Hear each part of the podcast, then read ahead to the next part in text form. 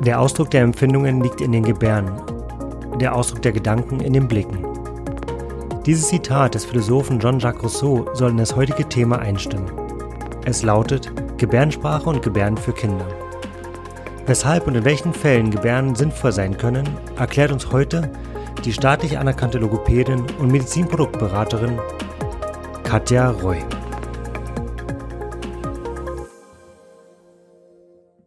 Hallo Katja, wir beide haben uns verabredet für eine weitere Podcast-Folge zum Thema Kinder-UK, unterstützte Kommunikation für Kinder. Und ähm, Katja, ich freue mich, dass du wieder dabei bist und heute dein Wissen mit uns teilst. Hallo, ich freue mich auch. Wir beide haben uns vorgenommen, heute darüber zu sprechen, welche Rolle Gebärden eigentlich spielen ähm, in der Anwendung, in der, in der Arbeit mit unterstützter Kommunikation und ähm, Gebärden sind ja ein Thema, das dich schon sehr lange beschäftigt. Teil doch mal bitte mit uns, wie du Gebärden kennengelernt hast und warum du so missionarisch bist, auch in der, in der Verbreitung und in der Anwendung von Gebärden. Wo kommt das her? Ja. Ähm, also ich bin ja schon sehr lange Logopädin, also finde ich zumindest mit zehn Jahren und ähm, habe in meiner Laufbahn anfangs auch ab und an mal mit gehörlosen Kindern, was jetzt mit dem Thema erstmal nicht so viel zu tun hat, ähm, zu tun gehabt. Und da ging es mir damals darum, dass ich mit den Kindern natürlich an der Lautsprache gearbeitet habe, aber in der Kommunikation mit den Eltern, die häufig auch gehörlos waren, so vor einer Kommunikationsbarriere stand. Man will nicht immer aufschreiben, man möchte nicht darauf angewiesen sein, dass die Eltern von den Lippen ablesen. Und in dem Zusammenhang habe ich gesagt, okay, ich muss mir da ähm, eine Kommunikationsgrundlage schaffen und habe äh, verschiedene Gebärdenkurse besucht habe mich da ähm, erstmal im Bereich DGS, also deutsche Gebärdensprache, fortgebildet, so dass ich dann auch mit den Eltern zumindest sehr ähm, auf sehr einfachem Niveau kommunizieren konnte.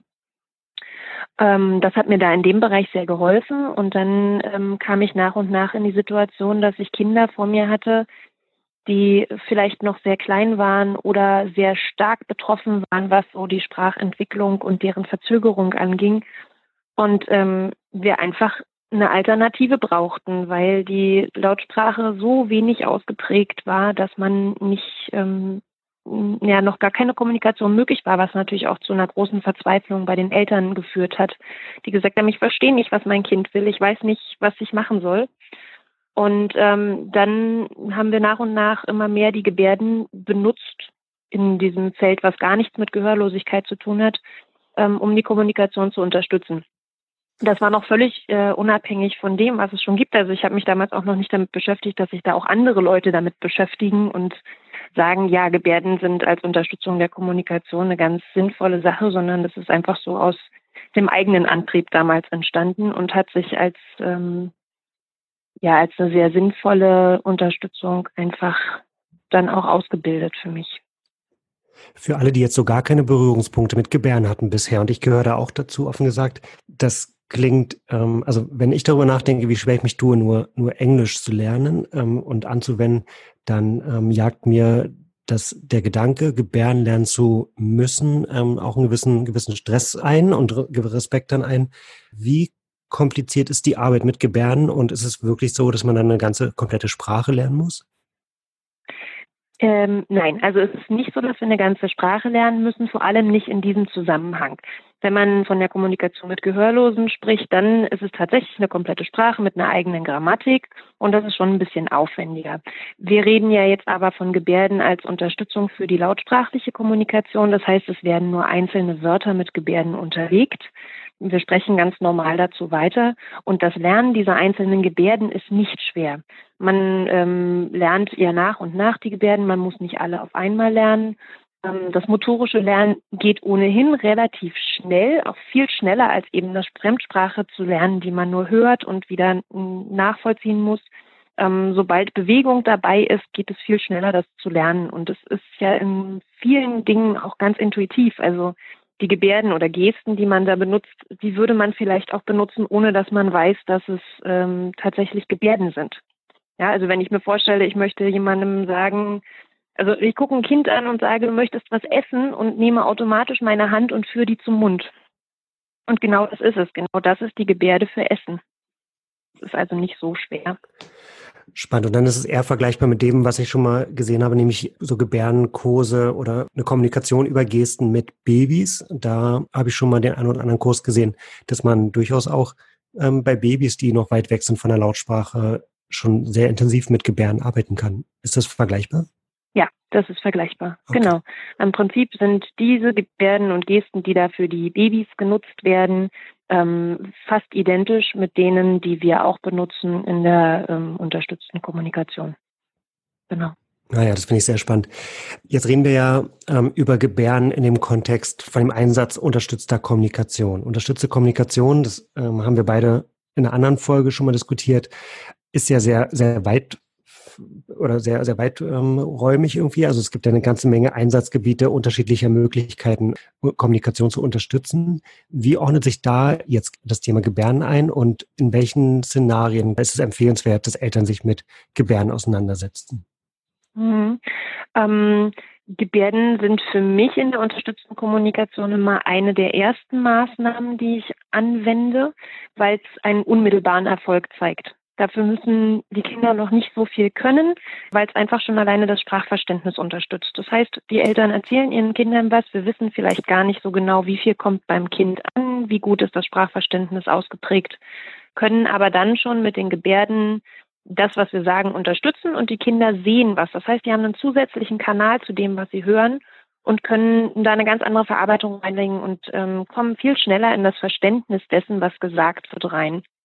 Das heißt, es ist für mich immer eine der ersten Maßnahmen, die ich überhaupt anwende.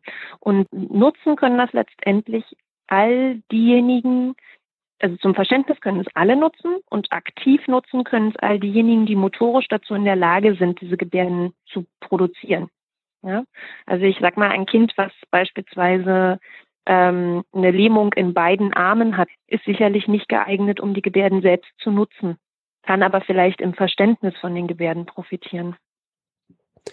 Verstehe das dann ähnlich einzuordnen wie die Beratung dann zum Thema unterstützte Kommunikation ist halt super individuell, was die Fähigkeiten der, des, des Kindes angeht und was die, ja, so den, den Kontext dann auch angeht, ne, in dem die, die Familie miteinander ja. kommuniziert. Genau, hm. ganz genau. Mhm. Okay. Das heißt, so Grundsätze wie ähm, jeder, jedes Kind, bei dem ein, ein Sprachcomputer eingesetzt wird, ähm, bei dem sollte auch Gebärden als, als Idee verwendet werden. So, so pauschale Aussagen würdest du nicht stehen lassen? Nee, so pauschal würde ich es nicht stehen lassen, auch wenn ich es immer für sinnvoll halte, auch noch eine zusätzliche Kommunikationsform zu haben. Also sagen wir, das Kind soll mit einem Sprachcomputer versorgt werden. Ähm, finde ich trotzdem sinnvoll, auch noch eine andere Kommunikationsform zu haben, weil äh, angenommen, der Sprachcomputer ist defekt oder der Sprachcomputer steht in der Kita vielleicht ähm, in irgendeinem Schrank und wird gerade gar nicht benutzt. Dann steht das Kind wieder vor einer Kommunikationshürde und kann sich wieder nicht ausdrücken. Und ähm, wenn es dann diese Form der Gebärden einfach auch nutzen kann, hat es natürlich nochmal einen zusätzlichen Kanal, um sich auszudrücken und vielleicht sogar den Sprachcomputer zu verlangen was wir sonst vielleicht dann nicht könnten. Ah, okay, also der, der Zusammenhang ist dann eher ergänzend, dass man eine weitere Möglichkeit hat. Ähm, und das leuchtet mir total ein, weil auch mit so einem Sprachcomputer gibt es ja das ein oder andere Mal auch eine Situation, in der dann, keine Ahnung, das Programm aus ist oder, oder irgendein, irgendwas neu mhm. gestartet mhm. werden muss oder ähnliche Szenarien sind ja denkbar. Da, ähm, ja, oder, oder man es reicht ja schon allein, dass der Akku leer gelaufen ist, ja. Hm, hm. Mhm. Okay, das heißt, eine, eine, sinnvolle, kann eine sinnvolle Ergänzung sein, je nach Fähigkeiten des Kindes und je nach ähm, ja, Konstellation der Kommunikation zu Hause. Wahrscheinlich auch etwas, was zwischen Geschwistern ähm, hilfreich sein kann beim Tom, auch da oder ähnliches. Auch da ist wahrscheinlich der, der Sprachcomputer dann irgendwie schnell mal im Weg. Mhm. Ja, okay. durchaus. Wenn Eltern jetzt den Hinweis bekommen oder das Thema Gebären spannend finden, welche Möglichkeiten haben Sie einzusteigen und sich mit dem mit Gebären auseinanderzusetzen und sich überhaupt erstmal zu informieren?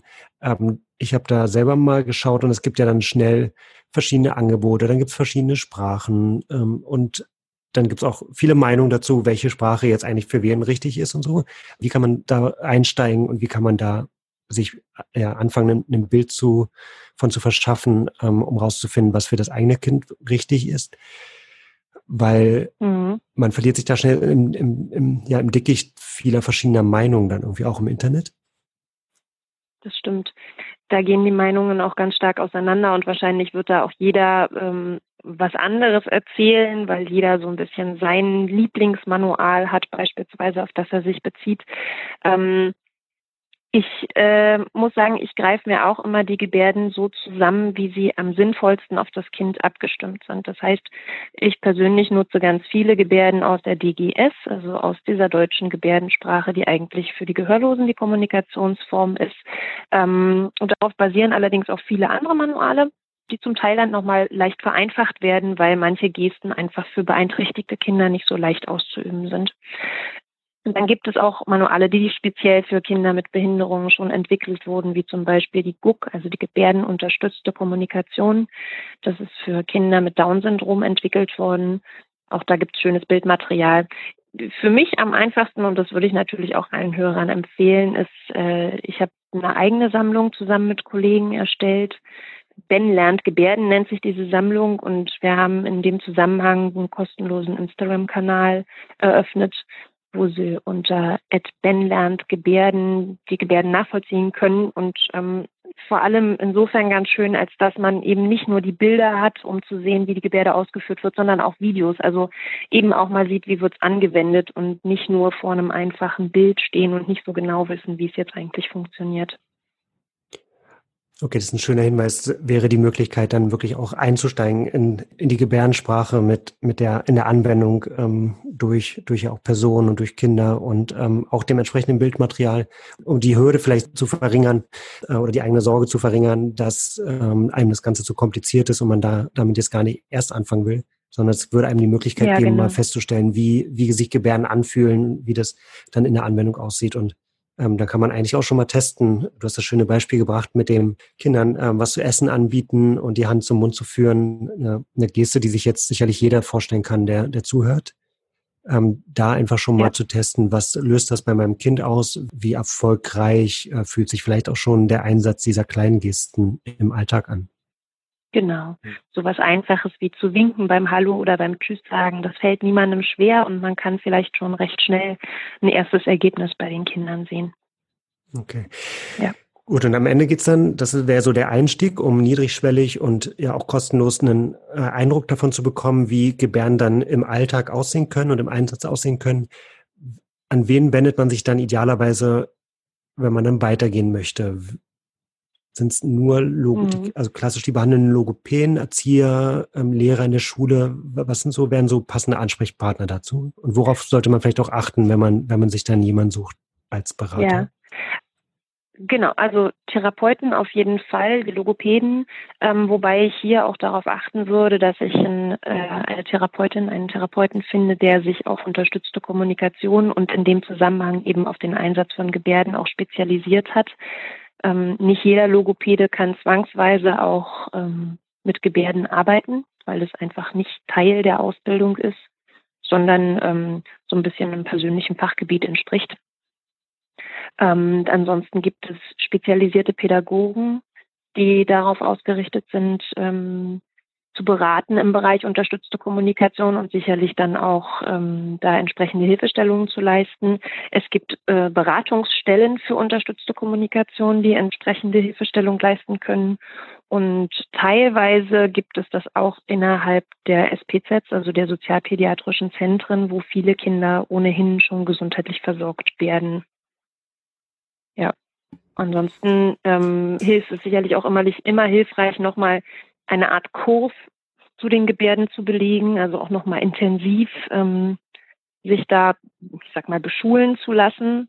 Und dann aber natürlich auch mit dem Hintergrund unterstützte Kommunikation. Also da sollte sich dann auch jemand finden, der in dem Bereich aktiv ist und auch ähm, in dem Bereich das Ganze vermittelt. Okay, da, also da gibt's da gibt's Ansprechpartner und das ist dann ähm, sicherlich in jedem in jeder Stadt, in der man wohnt, dann so ein bisschen unterschiedlich. Da lohnt sich dann die Google-Suche. Und ähm, ich habe gesehen, für so Fälle, in denen in denen dann eine hohe Unsicherheit noch besteht, ob das jetzt wirklich sinnvoll ist oder nicht, und man keinen Ansprechpartner ähm, bei sich in der Umgebung findet, dann bietest du auch auf der Webseite kinderuk.de ein Beratungsgespräch an, einfach kostenlos, um, um wirklich da deiner Mission zu folgen und Kindern und Betroffenen Eltern dann zu helfen, da den Einstieg zu finden und ähm, zumindest ein paar Hinweise zu bekommen, mit wem sie dann bei sich in der Umgebung sprechen können dazu. Genau. Auf kinderuk.de finden Sie meine Kontaktdaten und auch schon einen entsprechenden Fragebogen, um sich so ein bisschen vielleicht auch auf ein Gespräch vorzubereiten. Und mit einer kleinen Info rufe ich dann gerne zurück und dann können wir uns kennenlernen und auch einfach mal darüber sprechen, wie der aktuelle Stand ist und wo man am sinnvollsten jetzt in der aktuellen Situation ansetzt, um die Kommunikation zu unterstützen.